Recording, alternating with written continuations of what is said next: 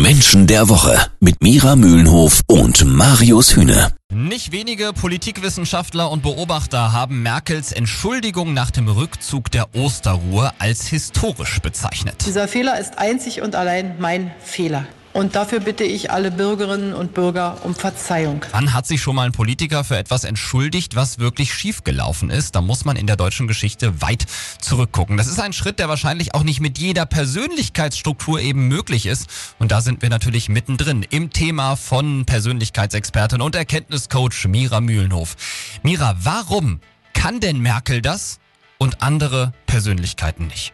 Mir geht es ja um die Persönlichkeitsstruktur eines Menschen und nicht darum, das Handeln zu bewerten im Sinne von gut oder schlecht. Angela Merkel hat eine Persönlichkeit, die nach Macht strebt, also wirklich äh, die Entscheidungshoheit zu haben. Mhm. Diese Menschen sind in der Lage, die Verantwortung wirklich zu nehmen und zu tragen und sich nicht wegzuducken. Sie hätte jetzt auch sagen können, ja, es war gar nicht mein Vorschlag, alle haben doch mit abgestimmt, äh, ich war ja gar nicht alleine, etc. Nee, gerade das macht sie ja nicht. Und das ist etwas, egal wie man Menschen mit dieser intrinsischen Motivation findet, das ist etwas, was man ihnen lassen muss. Also wenn es hart kommt, dann sind es Menschen, die stellen sich wie ein Fels hin und sagen, es war meins, ich weiß, ich habe einen Bock geschossen und deswegen fällt es mir jetzt nicht schwer, die Verantwortung dafür zu übernehmen. Ja, aber jetzt ist ja eine Riesendiskussion entbrannt. Ist das jetzt charakterlich stark oder schwach gewesen? Ich finde das schwierig, das so zu machen, denn in welchem Lexikon steht das denn? Mhm. Welche Charaktereigenschaften als positiv oder negativ zu bewerten sind? Diese Bewertung erfolgt immer subjektiv. Und genau das erklärt jetzt übrigens, warum, sage ich mal, die Hälfte der Nation jetzt sagt, wow, was für ein mutiger Schritt, mhm. Verantwortung zu übernehmen, Fehler einzugestehen. Und die anderen die sagen, naja, kommt viel zu spät. Also die hauen jetzt nochmal drauf. Ja. ja. Das heißt also, die Bewertung sowohl von Verhalten als auch von Charaktereigenschaften erfolgt immer durch die persönliche Brille. Und darum versuche ich das möglichst wertneutral zu tun, obwohl ich nicht immer sagen kann, dass es mir gelingt. Warum Angela Merkel außerdem immer noch an Jens Spahn als Gesundheitsminister festhält, obwohl der quasi keine Rückendeckung mehr beim Wähler hat. Das hört ihr gleich bei Menschen der Woche. Jeden Samstag ab 9.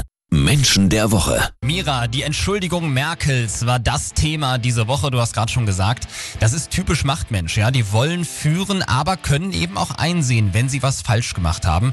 Die zweite große Frage rund um Merkel, die alle bewegt in dieser Woche: Warum hält sie immer noch an Jens Spahn fest, der zum Beispiel laut Politbarometer im absoluten Sinkflug ist, was seine Beliebtheit in Deutschland angeht? Irgendwas ist doch da, worin wir alle keinen Einblick haben. Ich gehe davon aus, dass die beiden insofern eine besondere Beziehung haben, als dass sie sehr ehrlich miteinander umgehen. Jens Spahn ist ja jemand, der als erster übrigens sich entschuldigt hat, noch lange vor Frau Merkel. Mhm. Und er ist jemand, der das auch kann. Und er wird ihr gegenüber sehr ehrlich sein und auch ihr gegenüber immer sehr ehrlich seine Schwächen eingestanden haben.